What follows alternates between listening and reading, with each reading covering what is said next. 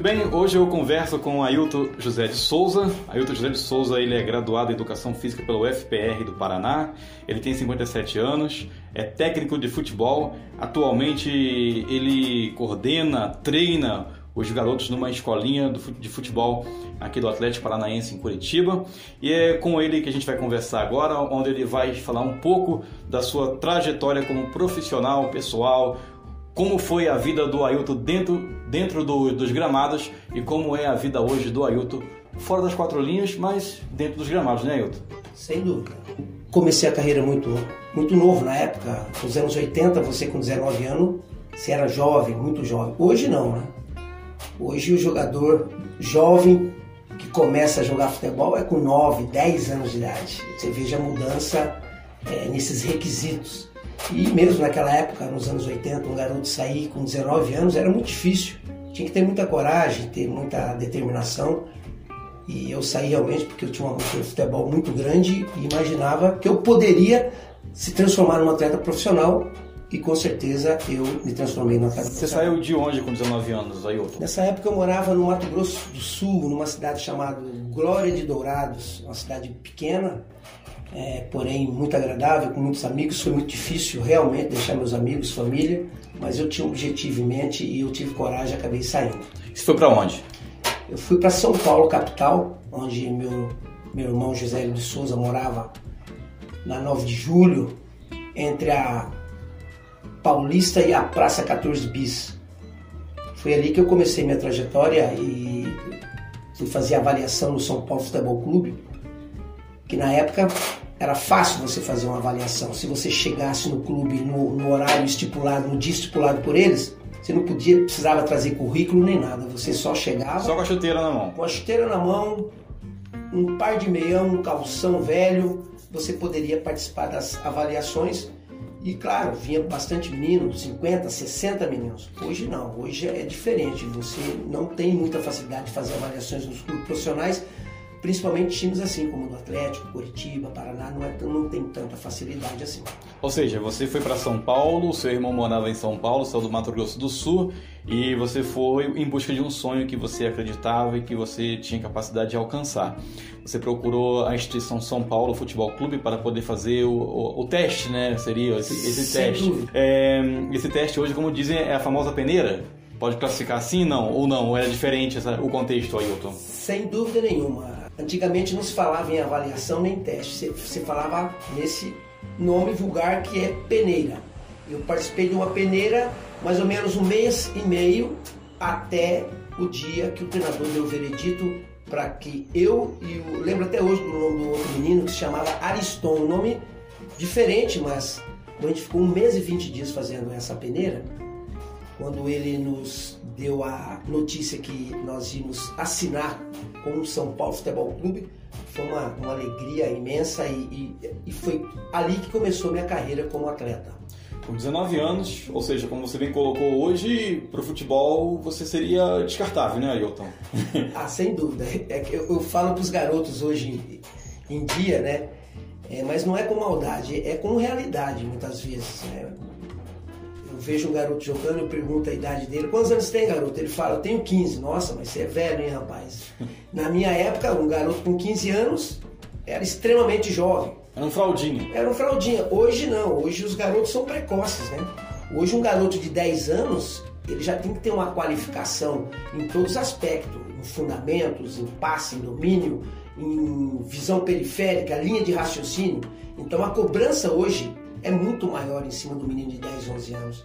Então, por isso, essa dificuldade de um garoto se tornar um atleta profissional, porque ele tem que ser um entendedor realmente do futebol. Ele não, ele não, se ele for simplesmente um peladeiro, um jogador habilidosíssimo, mas que ele não tenha nenhuma qualificação técnica, tática, que ele não entenda a se movimentar quando tiver com a posse ou sem posse de bola, ele vai ter muita dificuldade de entrar em qualquer equipe eu estou falando de times de bases profissionais. O Ailton passou no teste para o São Paulo, nas avaliações, na peneira, foi aprovado, assinou o contrato. Quanto tempo de São Paulo, Ailton? Eu fiquei exatamente um ano. E nesse um ano eu tive altos e baixos.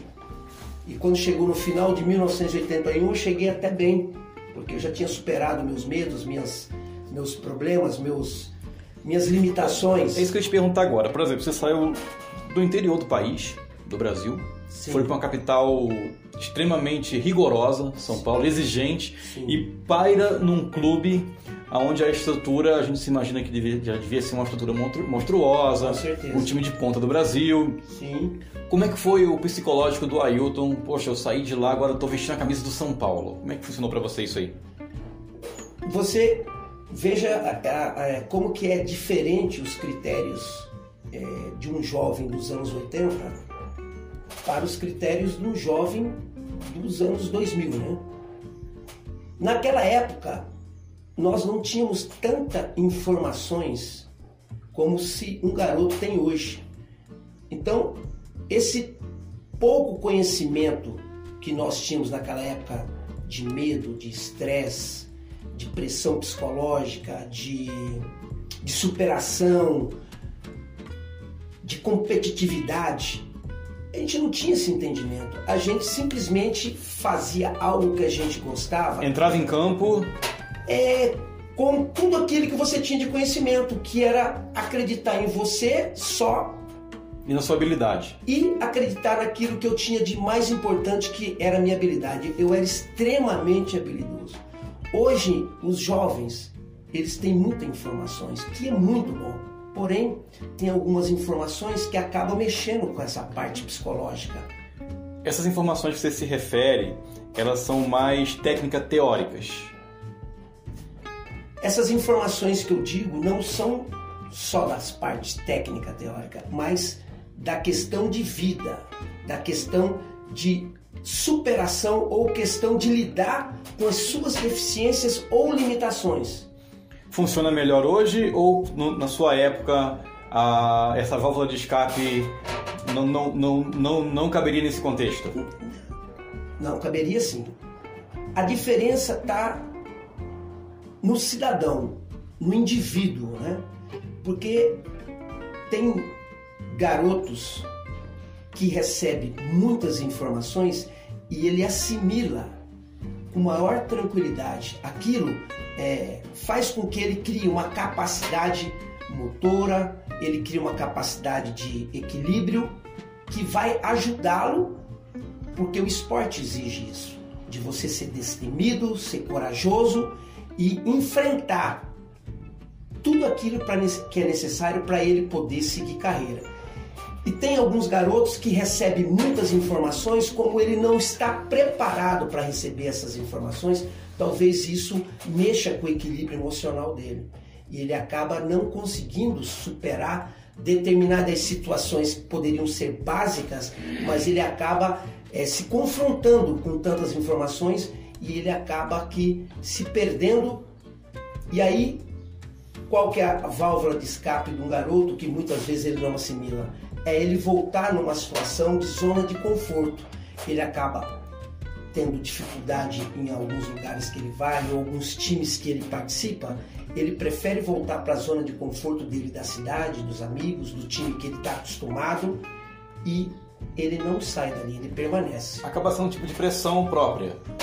Exatamente. É, é- é essa questão das informações, elas vão ser ótimas em todas as situações. Porém, a diferença está no indivíduo, como eu falei.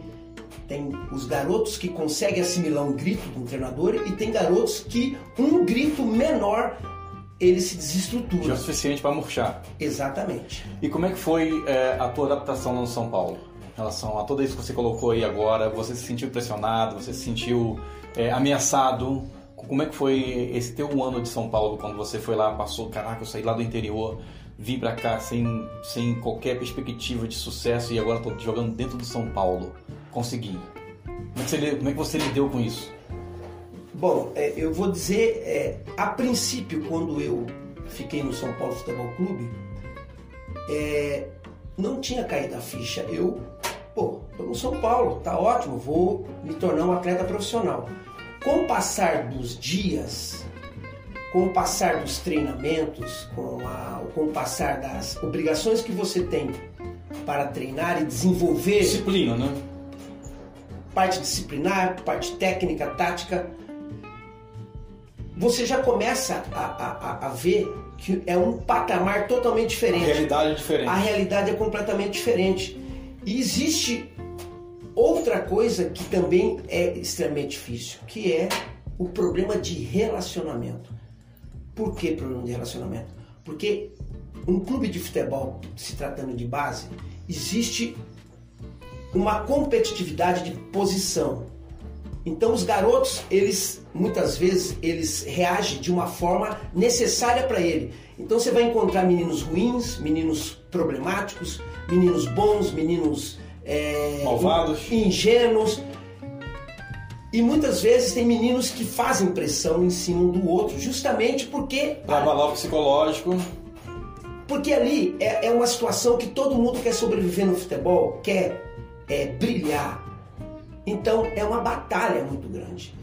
E tem muitos meninos que não suportam toda essa pressão psicológica, acaba abandonando, abandonando a carreira precocemente. Eu fui evoluindo, fui, so, fui sofrendo, fui é, é, me adaptando. Eu fui cada vez mais entendendo que era uma, era uma situação dificílima, mas o meu amor e o, e o meu objetivo era tão grande que eu fui superando a tudo e a todos. Mas não foi nada fácil você viver longe de casa, longe dos familiares e também dos amigos. Aí você então passou pela base de São Paulo, isso em 1981. Sim. É, finalizou esse ano, 82, 20 anos você ia fazer. Aí foi profissional? Como é que foi? Sim, aí eu voltei para Mato Grosso do Sul e lá tinha o comercial de Campo Grande e o operário de Campo Grande, dois times da capital onde eu entrei primeiramente no operário, mas lá eu fiquei pouco tempo. Lá eles não davam alojamento, eu tinha que bancar é, toda a minha logística e estava ficando caro. E no comercial de Campo Grande, que era o outro time da capital, eles tinham o estádio mais centralizado e também e, tinha alojamento. É importante frisar que esses times eram times, é, times grandes da região, né, Ailton? sem dúvida. Na, nos anos 80, o operário e o comercial eram times é, tipo Londrina aqui, Londrina, tipo Paraná Clube, eram times de uma estrutura muito boa. Hoje nem tanto, mas naquela época sim. E você já foi para esses, esses clubes agora como profissional, não mais como base? Exatamente. Aí quando eu assinei com o comercial de Campo Grande, eu fiquei alguns meses treinando no comercial e fui emprestado para o outro comercial de Ponta Porã, fronteira com o Paraguai. Ali ficava é, fronteira com o Peru Juan Cavaleiro e eu me profissionalizei nesse time, fiz um campeonato sul-mato-grossense, profissional, a nível profissional, e, e, e, joguei até inclusive contra o comercial, operário, mas fiz um ótimo campeonato. Voltei ao comercial, que era o meu time de origem em, em Campo Grande. Lá eu renovei meu contrato e segui minha carreira. O Ailton jogava em que posição?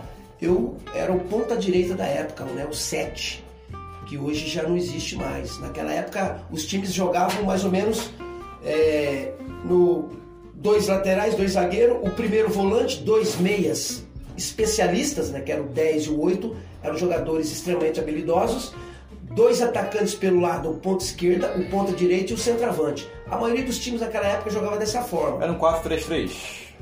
Mais ou menos, é mais ou menos assim. E, e, e, e vale ressaltar que naquela época, esses jogadores que jogavam do meio para frente, eles tinham que ser extremamente habilidosos, extremamente técnicos.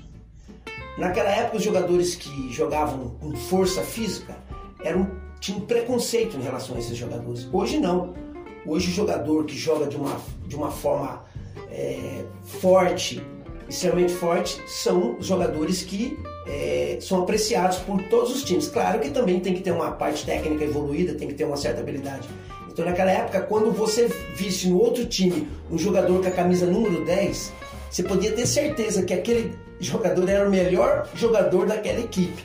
Hoje não, não atribui mais isso hoje. Hoje o 10 muitas vezes é um jogador de contenção, um jogador que tem um, um certo passe, mas não aquele jogador extremamente habilidoso como era preciso naquela época, nos anos 80. Até os anos 90 a gente, a gente pode colocar sim, isso em 10 como sim, uma figura sem dúvida, sem de destaque nos times, né? Sem dúvida nenhuma. É que você, se você for pegar bem a história do futebol, existem algumas camisas, alguns números que são de destaque. Sem dúvida nenhuma. É, o próprio 10, como você colocou, a 7 Sim, e a, a 9. sim, E depois com a chegada de Romário, a 11 também acabou ficando imortalizada. sim, sim, sim. É, e tu conseguiu imortalizar tua camisa no time que você passou, Ailton? Infelizmente eu não consegui imortalizar, rapaz. Não por falta de qualidade técnica, que tinha muito. Tu era goleador? Não. Eu acho que uma das coisas que eu atribuo a eu não ter tido sucesso no futebol foi justamente essa questão do gol.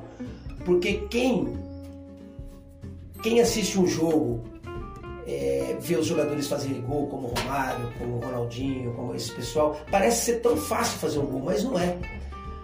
É, tem uma questão psicológica nisso. Tem muitos atletas que quando entra dentro da grande área, que ele cria a possibilidade que vai fazer o gol, já começa a amarelar. Ele passa a bola para qualquer um, mas ele não tem coragem de chutar gol. E muitas vezes quando chuta, chuta de uma forma desorden- desordenada. Então, fazer gol não é muito fácil. Parece que é. Você treina a semana inteira, você treina chute a gol, você é, faz jogadas maravilhosas. Mas se for olhar bem a tua posição em campo, você não era o cara é, comprometido a fazer gol, você era o cara da assistência para fazer o gol. Sem dúvida, eu era o cara da assistência. Porém, quando a bola estava do outro lado, com o ponto esquerda, era obrigatório o, o, o sete entrar na diagonal. Então ele ficava praticamente do lado do centroavante. E muitas vezes a bola O sobra. centroavante falhou, o sete pé ali para O pegar. sete está ali para definir, mas eu tinha muita dificuldade, não porque eu, eu tinha um péssimo chute, é, é questão de emocional. É, é, quando você vê hoje em dia um, atleta errar um gol e ele errar o chute, você pode ter certeza que ele é, é, esse lado psicológico atrapalha, porque é, a, a confiança, você ter o nível de confiança necessário para fazer o gol, auxilia você no ângulo e no posicionamento de bater uma bola. Mas aqui no bate-papo em off que a gente, tava, a gente tava conversando aqui antes de começar a gravar, pessoal, esse podcast, o Ailton me falou que nas categorias de base era goleador. E quando foi profissional, a estrela do goleador desapareceu, Ailton. O que, que você atribui aí essa mudança drásticas em relação à tua finalização pro gol, aquela confiança que você tinha, eu vou bater, eu vou fazer. O que, que mudou? é a parte emocional, é a parte psicológica, é a parte da responsabilidade. Quando eu era amador, garotão, é, você jogava em, em certos lugares que tinha poucos torcedores e A cobrança a era cobrança menor. era menor porque os treinadores normalmente não tinham aquela, aquela noção tática, técnica. E aí você se sentia vontade para você fazer os gols da forma que você gostaria. Quando você começa a participar de um time profissional, o treinador ele te passa as informações táticas que você com, com a posse de bola você vai ser um jogador assim, quando você perde a bola você tem que fazer outra situação. E toda situação de jogo existe uma cobrança, não só do treinador, mas dos próprios companheiros mais velhos, da torcida, da diretoria. Então aquilo mexe muito com o emocional. Já entra em campo pressionado. Exatamente. Tem muitos atletas que têm essa facilidade de lidar com essa parte emocional. Vamos, eu atribuo isso a um Romário, a um Ronaldinho fenômeno, como tem tantos outros. São jogadores que trabalham melhor sob pressão, trabalham melhor quando os jogos são mais Rendem mais. são mais importantes, eles rendem muito mais, porque isso já está no, lidar, né? tá no DNA dele. Ele, ele já está preparado, ele recebeu informações que eles assimilaram e conseguiram, é, no decorrer da carreira, é, evoluir e chegar ao nível que eles chegaram. Ailton, a tua, a, a tua carreira então foi andando, saiu de São Paulo, aí você voltou para tua cidade, jogando nesses times de lá de destaque da, da sua região. E aqui no Sul você também jogou no Brusque e no Figueirense de Santa Catarina. Sim. Como é que foi a tua passagem por esses dois clubes como jogador? No, no Brusque foi ruim. Eu fiquei pouco tempo lá.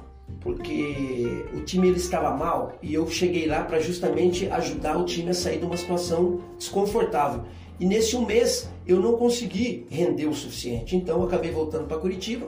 Depois em seguida eu fui para o Figueirense.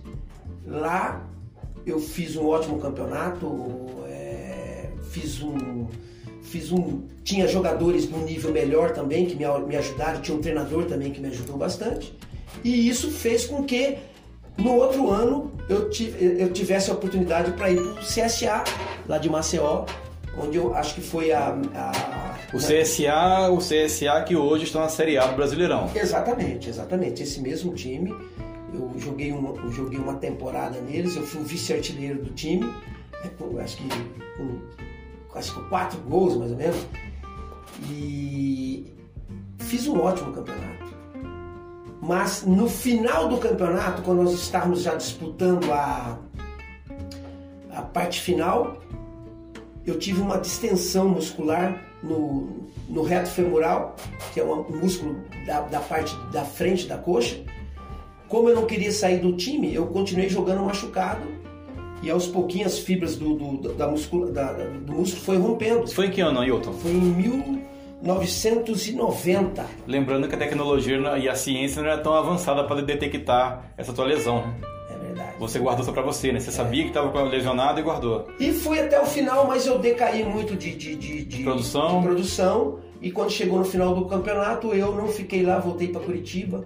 E aí fui seguir mais alguns anos. Mas lá no CSA você foi campeão alagoano. Fui campeão alagoano, morava. E como vice-artilheiro do time. Morava bem, morava de frente pro mar, ali na, na, na praia de Jatiuca, uma, das melhores praias de Maceió, né? Que aí lá tem Pajuçara, tem Ponta Verde, tem Jatiuca. E Ponta Verde é da elite, Jatiuca fica de lado. Morava de frente pro mar numa época muito boa da minha vida e, e- e fui coroado com um título ainda pra, pra fechar com chave de chaves de ouro. Aí, aí você foi campeão no CSA é, em 1991. Em 91 você tinha é, 29, 29 anos? 91? Por aí. Por aí, né? Voltou para Curitiba após isso, você foi liberado lá do CSA, Sim. contrato encerrado. Sim. E aqui em Curitiba, ao retornar, você continuou com a carreira de atleta como jogador de futebol profissional? Sim, sim, sim. Pra onde você foi, Ailton? Aí eu. Que eu me lembre, eu fui mais para uns dois times. Passou só. pelo, você passou pelo Fantasma, né? De Ponta Grossa, É, né? O operário. mas lá eu fui mais como treinador. É, né? E, mas aí eu, eu, eu me lembro que aí minha carreira foi desmilinguindo e realmente aí Foi chegando ao final. foi chegando ao final. E você então encerrou a carreira com 32 anos. Exatamente. 32 anos. Então aí começa uma nova fase na tua vida profissional, Exatamente, exatamente. que é como treinador de futebol. Isso, isso. né? Como é que foi essa transição para você, Ailton? Essa transição é, demorou um pouco ainda, um, um tempo. A ficha? É, demorou um pouco. Eu fiquei alguns anos é, lidando com outra situação. Aí depois que eu me senti preparado, aí eu retornei. Aí eu retornei a, a, a- a tentar, só que de uma forma diferente como treinador. E o primeiro time que eu fui foi justamente lá pro lado de Goiás, né, na Associação Evangélica, e aí eu recomecei minha vida, mas aí já E são times treinador. profissionais, né? Esses times. Sim, exatamente. Essa Associação de Goiás, ele é um clube que disputa a Série B. B do Goiano. Do Campeonato A- Goiano. É, a, a, a, a CEV, né? a Associação Evangélica, que é um time que está em evidência muito. E também se passou pelo Pires do Rio. Pires do Rio, que é um time que, que tem lá em- na cidade chamado Pires do Rio, que está na, na terceira C. divisão. Série C.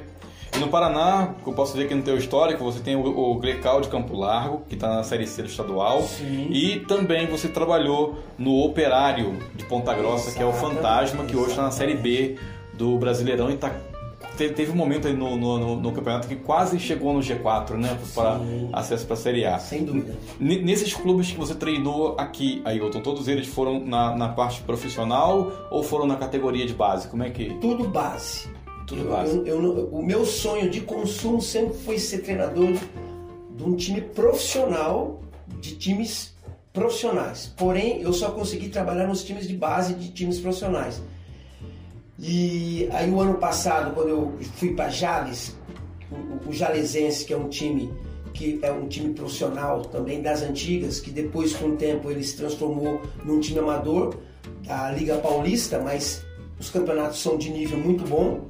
Foi o último time que eu trabalhei De forma profissional. de forma profissional fora de Curitiba, onde eu vi que esses times têm muita dificuldade, eh, são times que as estruturas já não são muito legais.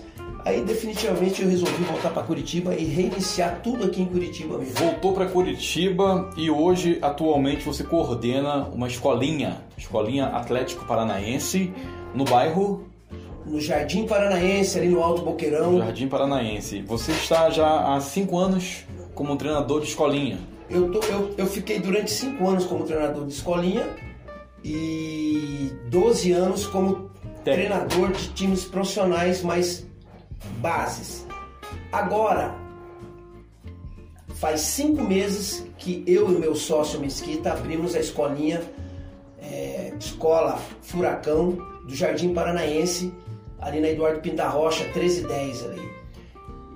Com esses cinco meses que nós estamos ali, nós já conseguimos abrir uma outra escolinha, que é no Agaraú, é um, fica ali na região de São José dos Pinhais. Nós começamos há pouco tempo, mas já estamos com a segunda escolinha e graças a Deus está tendo frutos. Tá fluindo. E graças a Deus está fluindo. O Ailton, é legal assim, é, é, conversar com você, é, Sim. tirar essas informações da tua experiência como atleta, Certo. é, porque é importante para o pai que coloca o filho numa escolinha de futebol, seja ela a bandeira do time que for, o nome que for, Sim. já vai saber que em muitas dessas escolinhas, o treinador que está ali orientando o filho dele não é o- o- qualquer um que caiu de paraquedas. Por exemplo, você tem um currículo, você tem uma história como atleta, como jogador, você tem um currículo como treinador e ainda é graduado em educação física. Exatamente. Né? Ou seja, o que, que você passa para esses meninos que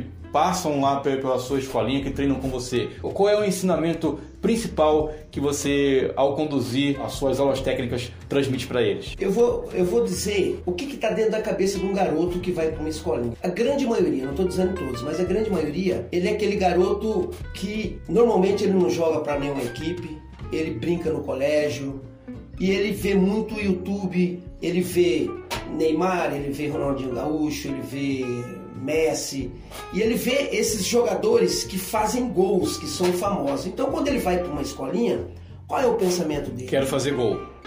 ele vai para a escolinha que ele vai se especializar em fazer gol. Mesmo ele com as deficiências técnicas, ele acha que ele chega na escolinha e vai fazer gols.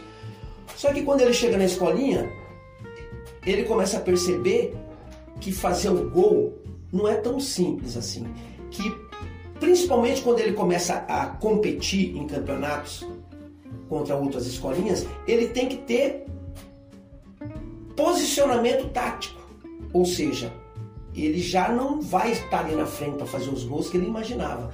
Ele vai ter que ser aquele garoto que vai ter que contribuir com uma boa marcação, ele vai ter que se doar para o time, ele vai ter que desenvolver um comprometimento muito grande. Então, algumas vezes a gente vê que o menino fica frustrado quando a gente fala que ele tem que marcar, que ele tem que se, posi- se posicionar de uma forma correta para ajudar o- o time. Mas aos poucos ele vai assimilando. Então, esses garotos que hoje vão entrar numa escolinha do Atlético, do Curitiba, do Paraná Clube, que são tantas escolinhas, ele tem que se adaptar às necessidades do time que ele está e ele poder receber as informações do professor que ele está ali para ajudar. Ele está ele tá ali não é só para tentar melhorar a parte técnica dele, não. Ele está ali para melhorar o próprio comportamento do garoto, é, ajudar, auxiliar ele a se relacionar com outros garotos, a ensinar ele a perder e a ganhar. E também ensinar que toda situação de jogo existe uma posição correta, um ângulo correto de, de, de, de inclinação do tronco, uma maneira correta de, do ângulo do pé. Então, são detalhes minuciosos que, se o garoto der sorte de encontrar um professor que possa passar toda essa parte técnica e ter paciência com o garoto é, de passar a informação correta de um domínio de um passe, esse garoto, por incrível que pareça, ele pode ser ruim, ele pode ter a maior dificuldade do mundo. Com três meses, o garoto ele consegue desenvolver um passe, ele consegue fazer um bom domínio, ele, ele consegue participar de um, de um jogo, de uma competição interessante. Mas ele tem que muitas vezes dar sorte de encontrar esse profissional, que tem muitos. E a gente sabe também que tem professores que vão é, migram para essa situação por necessidade e muitas vezes ele não tem esse conhecimento de causa. Então, o pai ele tem que ficar atento a essas situações também quando ele entra numa escolinha. Ele, o menino, se ele tiver numa escolinha dois, três meses e o pai dele viu que ele não evoluiu em nada, o pai tem que ficar atento a essa situação e tantas escolinhas que tem em Curitiba, mas tem muita, ele pode migrar para qualquer outra situação que possa ser ter benefício para o filho dele. Quando você fala evoluir em nada, é tanto na parte técnica do futebol como também comportamental em casa. Sem dúvida nenhuma. O pai, quando coloca o menino numa escolinha que ele paga uma mensalidade, ele tem que ter um entendimento que o filho não está indo só para praticar o esporte. O filho está indo para aprender a se socializar. Ele está indo lá para cortar defeitos que ele tem em casa de comportamento. Ele vai aumentar os limites dele de aprendizado. Ele vai ter um equilíbrio emocional melhor. Ele vai, ele vai aprender situações que na carreira, na vida dele, vai melhorar em todos os aspectos. E também na condição física, ele vai parar de ser sedentário, ele vai criar novas perspectivas na cabeça dele, ele vai pensar coisas boas durante a semana inteira, quando vai ter um, um campeonato no final de semana. Então ele acaba é, se transformando num garoto melhor. E o que os professores das escolinhas passam não é só a questão, como eu disse, da questão técnica, é de ajudar esse garoto a se transformar num ótimo cidadão. Ele vai ser um, ele vai ser um auxiliar do pai e da mãe. Aquilo talvez que o pai e a mãe não conseguem tirar do filho, um professor consegue.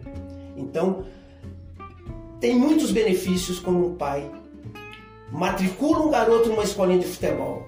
A transformação é muito grande. Auxilia, se moldar auxilia também, né? em todos os aspectos.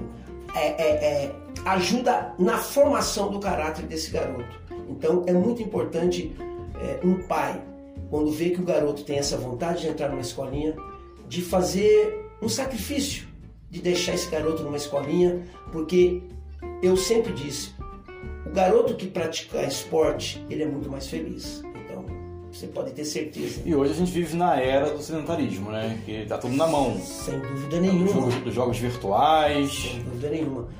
É, é uma parte até cômoda para o pai dar um celular, um tablet para um garoto ficar quietinho no canto dele. Só que é, a médio e longo prazo ele está é, fazendo um investimento ruim. Porque se esse garoto tiver menos no tablet, menos no celular e praticando alguma atividade física, desenvolvendo uma parte de esportiva, o benefício dele vai ser maravilhoso numa sequência da vida dele. A longo prazo, né? A médio e longo prazo. Existe jogador ruim ou mal treinado? Eu, eu digo assim: todo jogador que consegue se profissionalizar, ele tem qualidade, ele tem alguma coisa que, foi, que, que chamaram atenção.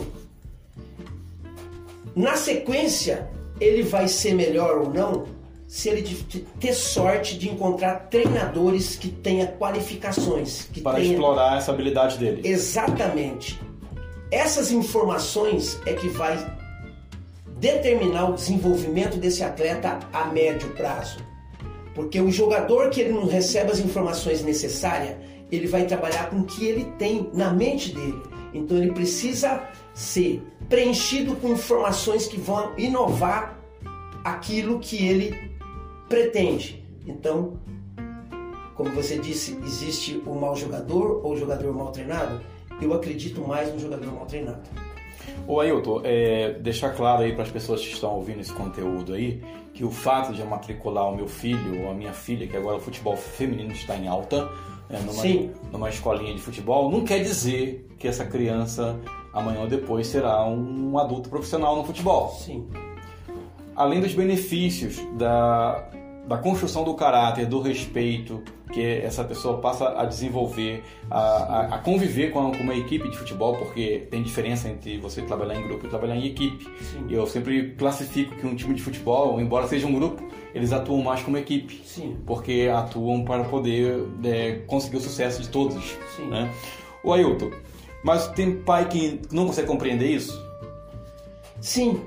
É, tem muitos pais que eles entendem que pagando uma matrícula para o seu filho participar de uma escolinha se transforma em mais uma despesa. E tem a obrigação de se tornar profissional. É mais ou menos por aí? Não necessariamente. Hum. Não necessariamente. É, muitas vezes o, o, o, o filho no final de semana tem jogos importantes e para o garoto ir nesses jogos importantes existe Um custo? Um custo de logística, de transporte e também de taxa de arbitragem, que isso é o, é o básico. Só que tem alguns pais que acham isso muitas vezes um absurdo, mas toda essa questão de competitividade, toda essa questão que o garoto vai competir num campeonato, é, esse menino ele melhora o limite dele. Ele é um menino que ele consegue desenvolver mais sob pressão.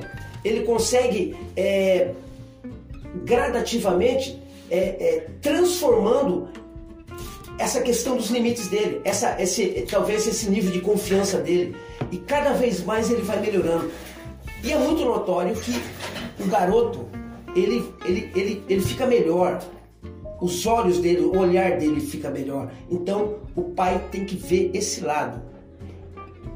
Eu, eu, eu atribuo, eu atribuo a questão de uma matrícula de um menino numa escolinha de futebol tem uma, uma importância mais ou menos como a do menino que está numa escola estudando.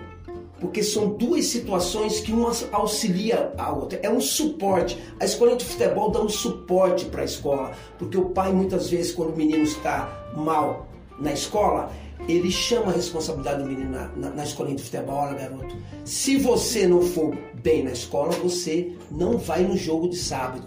E o menino, na grande maioria, ele acaba melhorando no estudo por causa da escolinha de futebol. Então, é um aliado importante. É um aliado. A escolinha de futebol é um aliado muito importante, não só na questão da escola, mas na, na questão da responsabilidade que esse menino cada vez mais... Formação pessoal, né? Sem dúvida nenhuma, sem dúvida.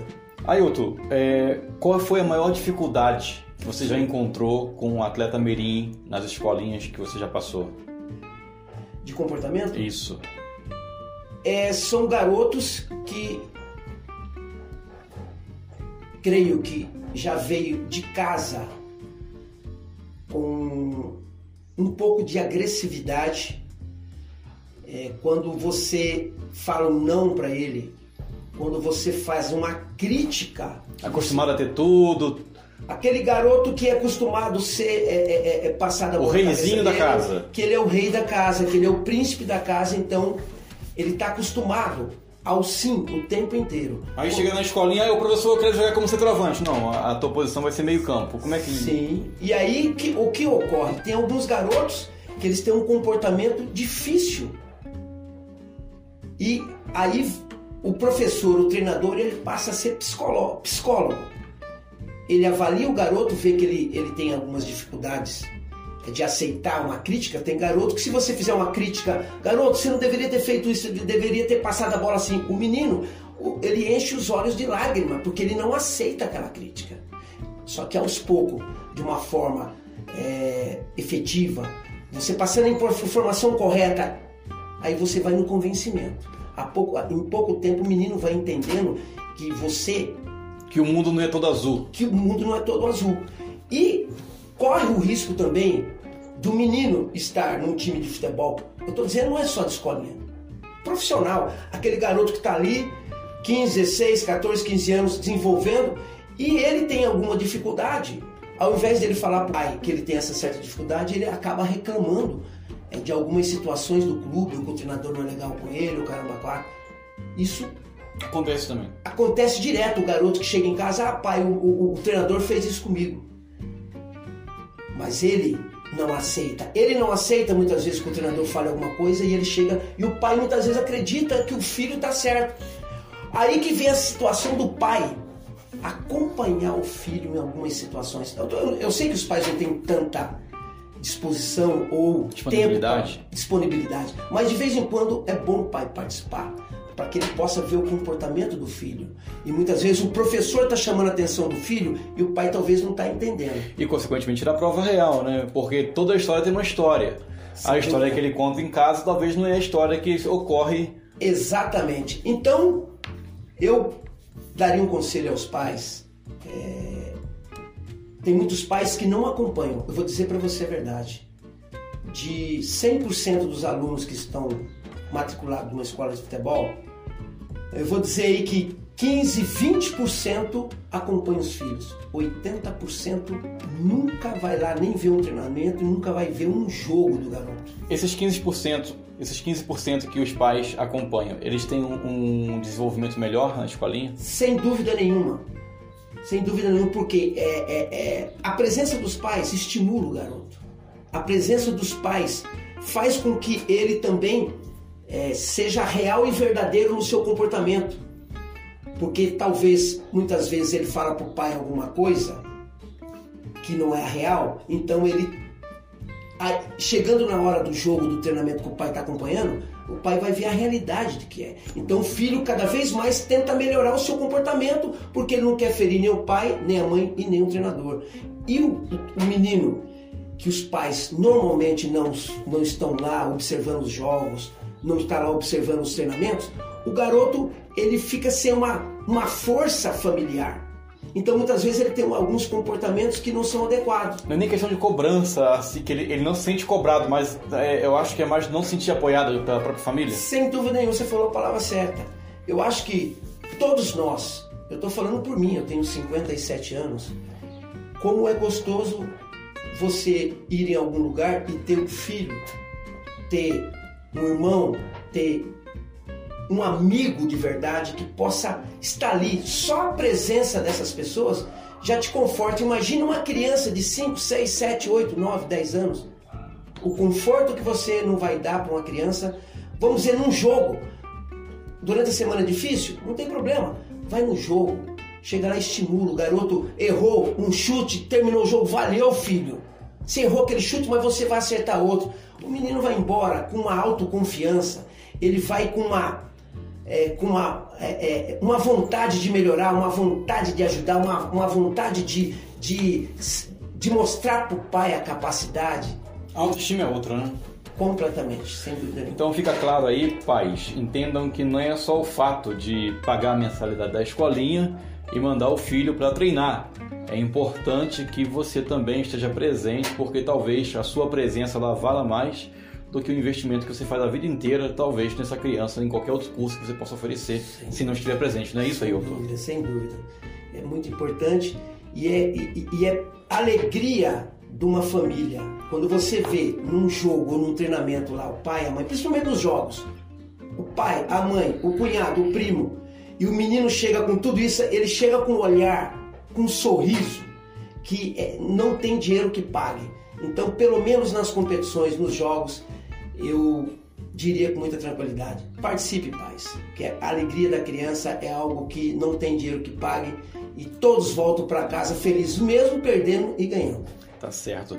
Ô Ailton, você tem acompanhado atualmente o futebol brasileiro? Sem dúvida.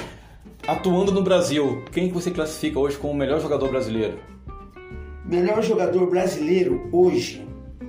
Rapaz do céu. De uma posição Olha, eu, eu, eu, eu adoro o, o 10 do, do, do, Flamengo. O, como que é o nome dele? O Arrascaeta? Não, o 10 é o que jogou no Cruzeiro. O Arrascaeta jogou no Cruzeiro?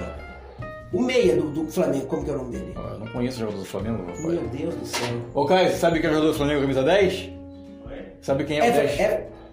O 10 do Flamengo? Ah, o Everton Ribeiro. Everton Ribeiro. Everton Ribeiro. Olha, tem poucos atletas mas o que, que você vê de diferencial nele para você poder destacar ele eu vou, eu vou, vou, dar o diferencial dele depois de outro atleta. O, o, ele é o 10 dos meu tempo, é aquele cara que é habilidoso. Ele, ele não recebe essa bola e solta automaticamente. É aquele jogador que segura. Ele, ele, ele, ele, ele corre com a bola esperando uma melhor maneira dele enfiar uma bola, deixar um jogador na cara do gol. Então, ele me lembra muito os 10 das antigas. E tem um outro atleta que eu admiro demais, que é o Rony do Atlético Paranaense. É um jogador que tem velocidade, habilidade, inteligência, faz gol. Esse, para mim, na minha opinião, é um outro atleta que. São no, dois melhores do Brasil? Para mim, assim, que eu olho com, com, com, olhos assim, impressionados, são esses dois jogadores. Você malvado com você que está nesse bate-papo agora? Se você fosse montar um time hoje do, do goleiro ao camisa 11, quem seria ou quem seriam esses jogadores que você colocaria no seu time? Rapaz. Vamos começar pelo goleiro aí, vamos facilitar a tua vida. Goleiro? É, goleiro. Goleiro. Vou montar um time e vou contratar o meu goleiro. Quem é o teu goleiro? Quer escrever? Toma aí, olha aí, ó. Eu, ó. O goleiro do Flamengo. Diego Alves. Diego. Lateral direito. lateral direito. O lateral direito. Rafinha, do Flamengo. Também no Flamengo. Tô achando que você é flamenguista, hein? A zaga. Ah. Camisa 3. 3, 4. Aí eu vou. Eu vou ser caseiro. Eu pegaria os dois zagueiros do Atlético Paranaense. Que é o. O nome deles eu não me vem na cabeça agora. Ajuda aí, o Caio. O Caio tá aqui, tá aqui na outra sala aqui, o Caio é atleticano. Quem são os dois zagueiros do Atlético, Caio? Thiago Heleno. Sim. E o que se machucou lá, que levou um, um chute no rosto no, na final. Não, tem- esse não é titular, é o Léo Pereira que é o titular.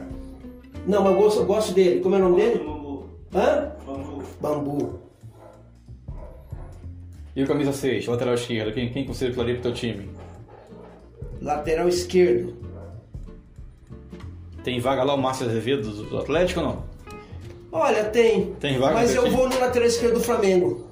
O Felipe Luiz. Felipe Felipe Luiz. Luiz. Esse cara é rubro-negro. Aí, e o cabeça de área? O cabeça de área. Cabeça de área. É o volante, né? O volantão. Dito volante. O volantão. Rapaz do céu.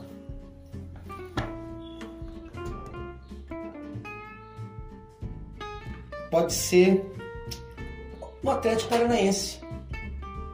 Como que é o nome do volante do Atlético Paranaense? Esse mesmo. Olha só, né? Como tá difícil de você escolher os jogadores, hein? Ó, oito. Oito. Do Meio campo. Do Grêmio. Do Grêmio de Porto Alegre. O 8 do Grêmio é o Maicon. Oito. No Nove. Centroavante. O melhor centroavante hoje, pra mim, eu vou fazer o quê? Gabigol. o 10, o Everton Ribeiro. E o outro atacante, o Rony. Do Atlético. Rony do Atlético. Claro que é, é, é, a grande maioria das pessoas talvez. Falta um. Falta um aqui? Falta um. Falta. O Falta primeiro, um. primeiro volante? Hum, Talvez, ou. Segundo? É. Ou se você for jogar no 4-3-3, mais um atacante. Mais um atacante? É. Cara, eu Se colocaria for um aqui. time muito ofensivo, Eu colocaria aqui. Eu, eu- eu vou colocar um jogador aqui que eu gosto dele demais, que é o do Atlético Paranaense, o Nicão. Nicão. Nicão, pronto, fechou. É, eu. Fechou. Nicão. Esse é o seu time pra você Esse é meu time. Eu sei que muita gente não aceitaria esse time, mas eu tô falando de jogadores que eu respeito muito e gosto. Certo. Agora, Hilton, olha só, eu só fiz essa brincadeira com você aqui Ah. pra gente poder voltar um pouquinho no tempo da época que nós tínhamos celeiros e celeiros de, de, de, craques no Brasil. né? Certo. Veja o tempo que você levou pra poder pensar, pra buscar alguns nomes para as posições que você queria inserir nesse seu time. Há 10, 20 anos atrás, eu acho que você pensaria mais rápido. O que, que você acha? Sem dúvida nenhuma. Sem dúvida nenhuma, porque naquela época,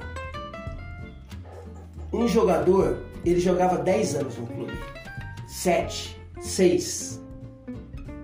Não tinha como você não guardar o nome. Você, você pegava o time do Palmeiras, você sabia todos os nomes dos jogadores. Se pegasse o jogo do Corinthians, você sabia todo o nome dos jogadores. Porque eles ficavam 10 anos jogando. Hoje em dia, esses nomes que eu falei pra você aqui, daqui um ano, a metade desses jogadores já não estão mais nesses clubes. Eles já foram embora. Já fizeram peça de reposição. Então, hoje em dia, Não se cria identidade, né? não se cria identidade, até porque hoje é diferente também. Naquela época tinha esse lado que era bom para os torcedores, mas era ruim para os atletas. Mas e na questão técnica, você acha que também diminuiu essa questão? Porque antes você poderia, por exemplo, se você no lateral esquerdo, você lembrava, você lembrava do Roberto Carlos, você lembrava do Branco, você lembrava do Leonardo. Sim. Ou seja, vo- você já, já tinha um, um know-how de referência muito grande. Hoje, quando você fala no lateral esquerdo, no lateral direito, você fala no meio campo, você tem, tem que ficar buscando na memória. Sim. né? Ou seja, é- é- essa qualidade técnica do futebol brasileiro decaiu? Eu vou falar um negócio pra você. Ele decaiu um certo tempo. Nos anos 90, pô, é, foram celeiros de jogadores maravilhosos. Você lembra muito bem desses jogadores, Ronaldinho, Ronaldinho Gaúcho, Romário, dos anos 80 e 90. Depois dessa safra, deu uma caída muito grande deu uma caída muito grande porque os treinadores brasileiros eles acostumaram é, de- é, parou com aquela questão de dar liberdade para o jogador Criar. habilidoso criar porque existia é uma marcação tática muito poderosa e não era só de um time era da grande maioria dos times então o futebol brasileiro ficou meio ruim mas graças a Deus com essas com esses novos treinadores que está surgindo aí eles estão mudando essa, essa, essa característica, eles estão mudando essa formação tática onde os times estão jogando para ganhar. Um Grêmio, um Santos, um Flamengo, um Atlético Paranaense. São times que jogam todo mundo no ataque. Tem aquela marcação pressão na hora que perde a bola, os 3, 4 segundos, 5 segundos são preciosos para recuperar essa bola e já tentar fazer o gol ali. A marcação da zaga, que era muito lá atrás, já está adiantada justamente para priorizar o quê? A chegada no gol. Então, graças a Deus que esses treinadores mudaram essa composição tática e o futebol está mais bonito no Brasil. Se for olhar o desenho, parece até um time de basquete, né? Quadra. né? Sem dúvida nenhuma, porque é, ficou uma coisa tão compactada e tão rápida, tão acelerada, que hoje é, é, um gol, quando você recupera uma bola, para acontecer o gol é, é, é 10 segundos, acontece o gol. Fração de segundo. Fração de segundo. Então, que bom que esses treinadores inovaram novamente e o futebol brasileiro hoje é bonito de se assistir um jogo na televisão, porque essa característica é, dos atletas, é, elas estão sendo mais intensificadas na criação, na questão de habilidade e na precisão dos gols. Essa atualização, vocês também levam para a escolinha? Alguma coisa sim, porque para você fazer uma composição tática atual, o que, que ocorre? Como a zaga é mais elevada, como existe uma compactação entre meio e ataque, o time tem que ter muita qualidade técnica no passe. Porque se um jogador errar um passe ali, o risco, o esquema tático o risco de abaixo. gol é iminente, é, é- cai tudo por água abaixo. Então você tem que trabalhar com atletas de alto nível para você fazer essas composições táticas.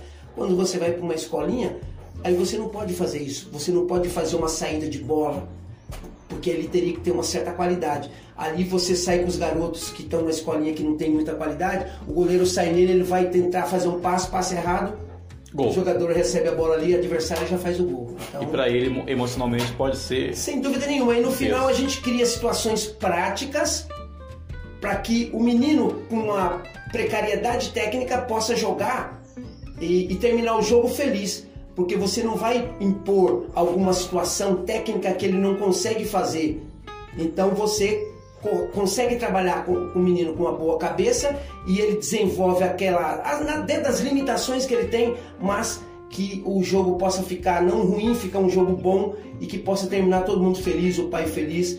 É, porque senão um garoto quando faz algo que não sabe, o que, que ocorre? Fica feio. E aí a frustração é muito maior. Aí, para finalizar o nosso bate-papo aqui, então, para chegar ao final do nosso bate-papo, Sim. fala para mim aí um sonho Um sonho realizado. Que eu já realizei, Isso. Olha, eu, eu há muitos anos venho correndo atrás do, do futebol, atrás de trabalhar com futebol, com esporte. E durante muitos anos essa luta foi desproporcional, porque os projetos que eu entrava sempre acabavam dando errado, eu acabava voltando, tinha que recomeçar de novo. E foram muitos anos. E quando você fica trabalhando no esporte durante muitos anos e, e você não consegue realizar, você não consegue ter uma, uma fixação em algum lugar, você perde tempo, muitas vezes você é, tem problemas financeiros.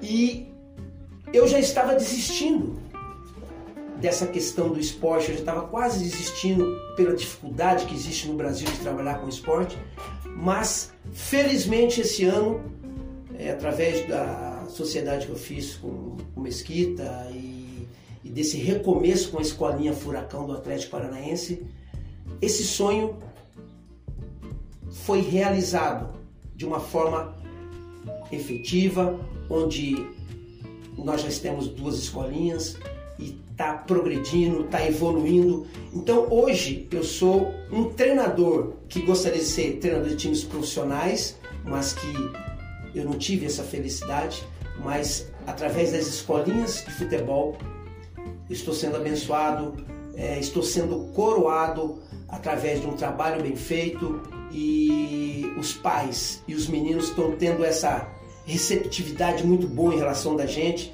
e com o nosso trabalho, com tudo que a gente faz, a gente consegue que esses meninos conseguem evoluir num tempo curto.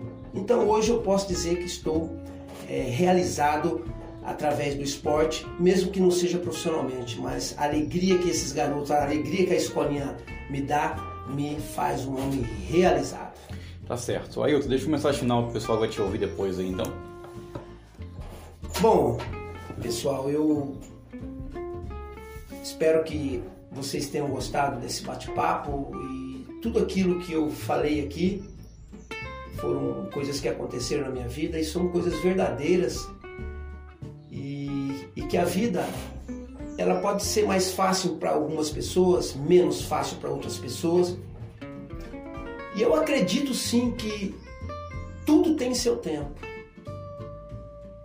Eu acho que quando você como ser humano melhora em todos os aspectos, quando você melhora na sua linha de raciocínio em relação a tudo e a todos que está à sua volta, quando você vê tudo que acontece à sua volta, mas você não dá tanto peso é, ruim, quando você ameniza é, algumas coisas que acontecem na sua vida de ruim, mas que você consegue administrar com o coração aquebrantado, quando você consegue ver tudo Muitas vezes você vê algo ruim, mas você transforma aquilo em algo bom. Quando você entende que as pessoas são frágeis, que as pessoas têm defeitos e que você tem que fazer as coisas acontecerem. Você tem que olhar com olhos melhores, você tem que acreditar na vida, nas pessoas, nos seres humanos. Então, foi isso que a idade me ensinou a ser uma pessoa melhor e hoje sou muito mais fortalecido fortalecido em tudo de ruim que aconteceu, em todas as vezes que eu caí, me ajudou hoje, nesse momento, a ser forte. Melhor ainda, ser um cara mais velho, com 57 anos de idade, com o coração quebrantado, olhando a vida com os olhos benignos, que vale a pena viver. Tá certo, Ailton. Obrigado aí por esse bate-papo mais uma vez, então, pela tua disponibilidade. Deixa o telefone aí de contato aí pro pessoal que vai ouvir esse conteúdo aí em Curitiba, os pais que quiserem é, matricular o seu filho ou a sua filha na tua escolinha, como é que ele pode fazer? Bom, pessoal, eu, eu moro há praticamente 30 anos na região do Cercado e eu a nossa escolinha ali na Eduardo Pinto da Rocha, 1310, na, no Rocha Esporte. E também abrimos outra escolinha lá em Agaraú, na região de, de São José dos Pinhais. Se alguém quiser entrar em contato comigo, perguntar sobre a escolinha, valores de mensalidade, é, pode ligar no meu número que é o 99868 3564. Esse é o meu WhatsApp. Pode mandar qualquer pergunta que eu darei informação. 9 é 99868 3564. DDD 41. 41, exatamente. Pode mandar mensagem lá, pode perguntar. Rede vou- social também? Rede social, eu, é, eu tenho o Facebook, é o José de Souza, né? E também tem a, a nossa página. Quem quiser entrar na página da nossa escolinha do Atlético, que é Escola Furacão Jardim Paranaense. Você clicou ali, você vai entrar, vai ver todas as informações, fotos, vídeos, e você vai se inter- interagir com a minha página, com a nossa página, e ali tem as, as informações que você precisa. E qualquer eventualidade pode entrar em contato comigo, que terei o maior prazer de responder e informar. Ailton, obrigado mais uma vez. Sucesso na carreira, sucesso na escolinha, sucesso na vida. Valeu? Muito obrigado, meu amigo. Um abraço. Abraço.